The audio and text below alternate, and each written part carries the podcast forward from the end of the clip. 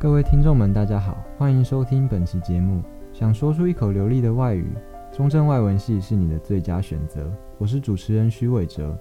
今天我们请到辅系外文系的杨杰林为我们介绍外文系。对外文系感兴趣的你们，千万不要错过。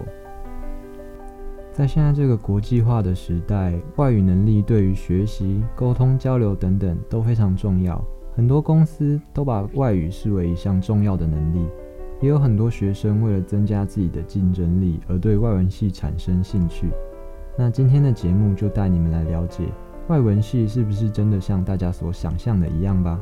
那我们就马上欢迎今天的来宾帮我们介绍吧。Hello，杰林。Hello，大家好，我是杰林。那我想要问你，嗯，这个外文系的课程有什么？就是有什么必修和选修呢？嗯，那我们外文系呢，其实就是一样分成必修和选修嘛。那我们必修和选修呢，又各分成三个架构，分别为语文能力。文学与文化，以及语言学与语言教学。那我们的语文能力呢，在必修方面就有英文作文啊、英语听讲，那就是很基本的课程。那另外呢，还会再加上我们的第二外语。那中正外文系的第二外语呢，有四个语言可以做选择，那分别是日文、德文、西班牙文和法文。那我们的第二外语呢，其实只要择一就可以了。但是如果你对两种语言都很有兴趣的话，你其实也可以都学，没有关系。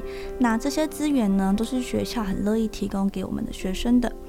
那另外呢，在文学与文化方面，则是有西洋文学概论，那英国、美国文学，那这方面呢，就是比较偏向文学方面的一些课程。所以呢，你可能在上课的途中，你就会去读到很多的文本，那你也需要呢去阅读大量的英语。那再来语言学与英语教学的部分，则是有语言学概论这门课程。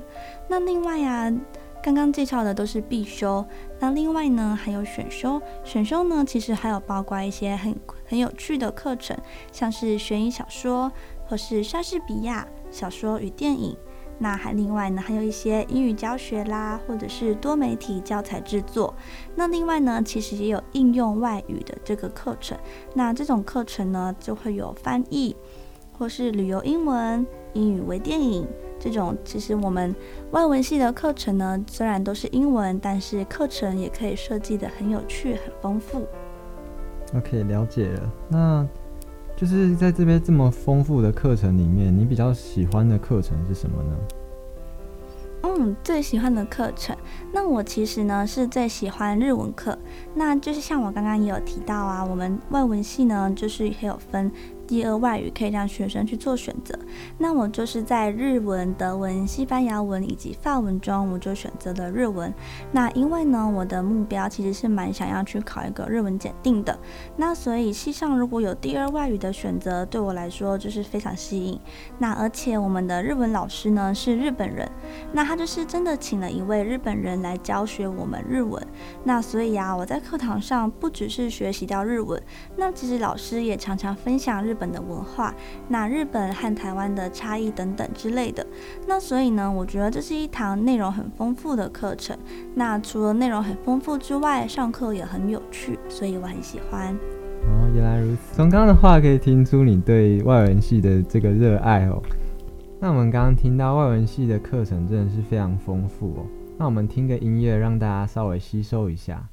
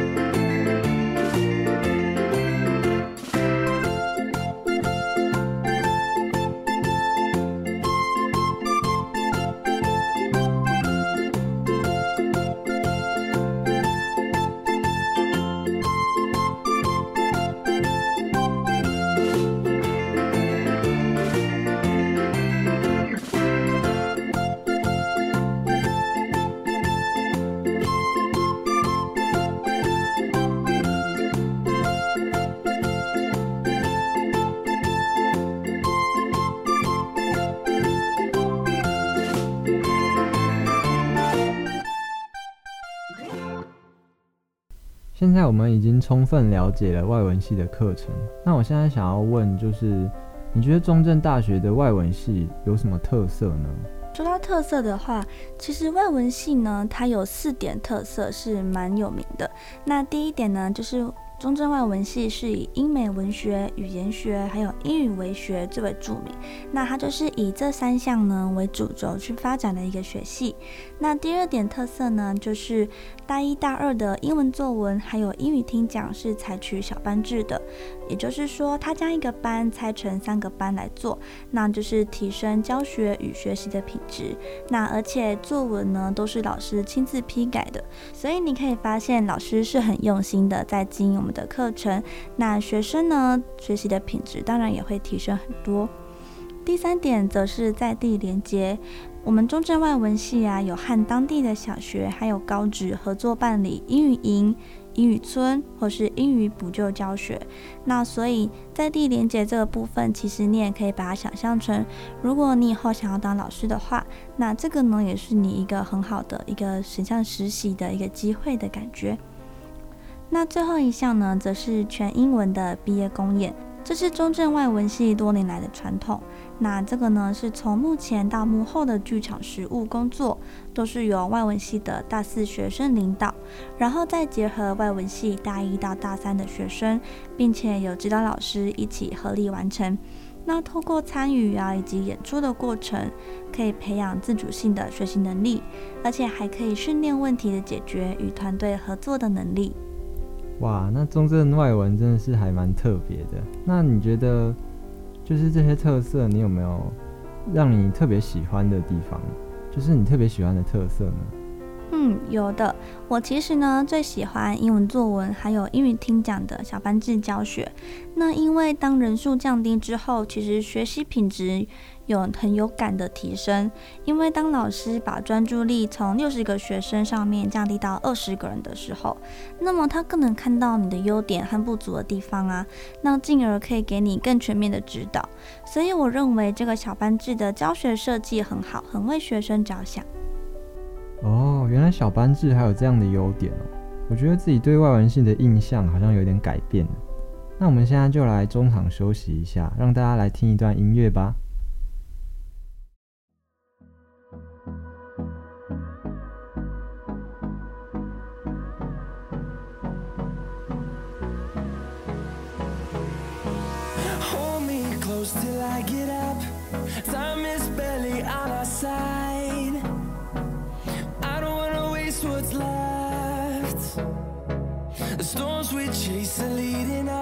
and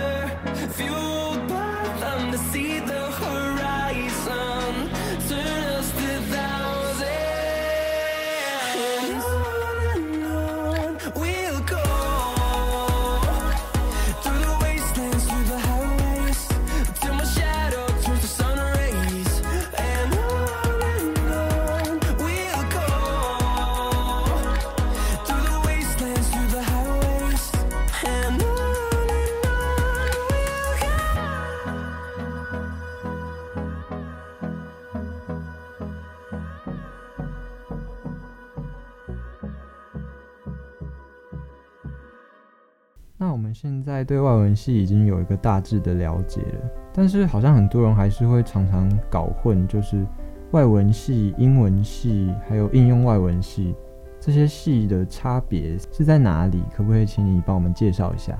我觉得这个问题问得很好，因为我当初其实有这个疑问。那我后来呢经过了解啊，其实我发现外文系它其实所学是比较扎实的，就是外文系呢它是兼含的语言、文化、文学、语语教学，然后是重视语言能力，然后所以有第二外语。那相对的英文系呢，它就是比较注重英文的语法与结构这方面。那再来应用外文系呢，则是重视商业用语、生活用语啦、华语教学。那所以它使用的英文呢，就会比较口语。哦，原来是这样，那其实还是蛮有差的。那就是呃，一般人可能会。对呃，外文系的印象跟应用外文系比起来，觉得没有这么的实用。那你觉得这样的说法是合理的吗？嗯，这个问题的话。嗯，没有那么实用的话，其实我觉得主要还是要看学生的兴趣，才能决定那个是不是实用的。因为像是外文系啊，它其实就有讲到很多文学、文化这方面的一些课程。那相对的应用外文系就没有提到文学跟文化。那如果今天那个学生呢，他是比较对于文学、文化有兴趣的话，那他当然外文系对他来说会是比较实用的。所以我觉得。嗯，没有说哪一个系会比较实用，哪个系又比较不实用，而是说真的要非常的看注重高中生自己本身的兴趣而去做选择。哦，原来如此，所以都是看个人的，呃，每个人想要走的路不一样，所以各个科系其实都是有它自己的用处的。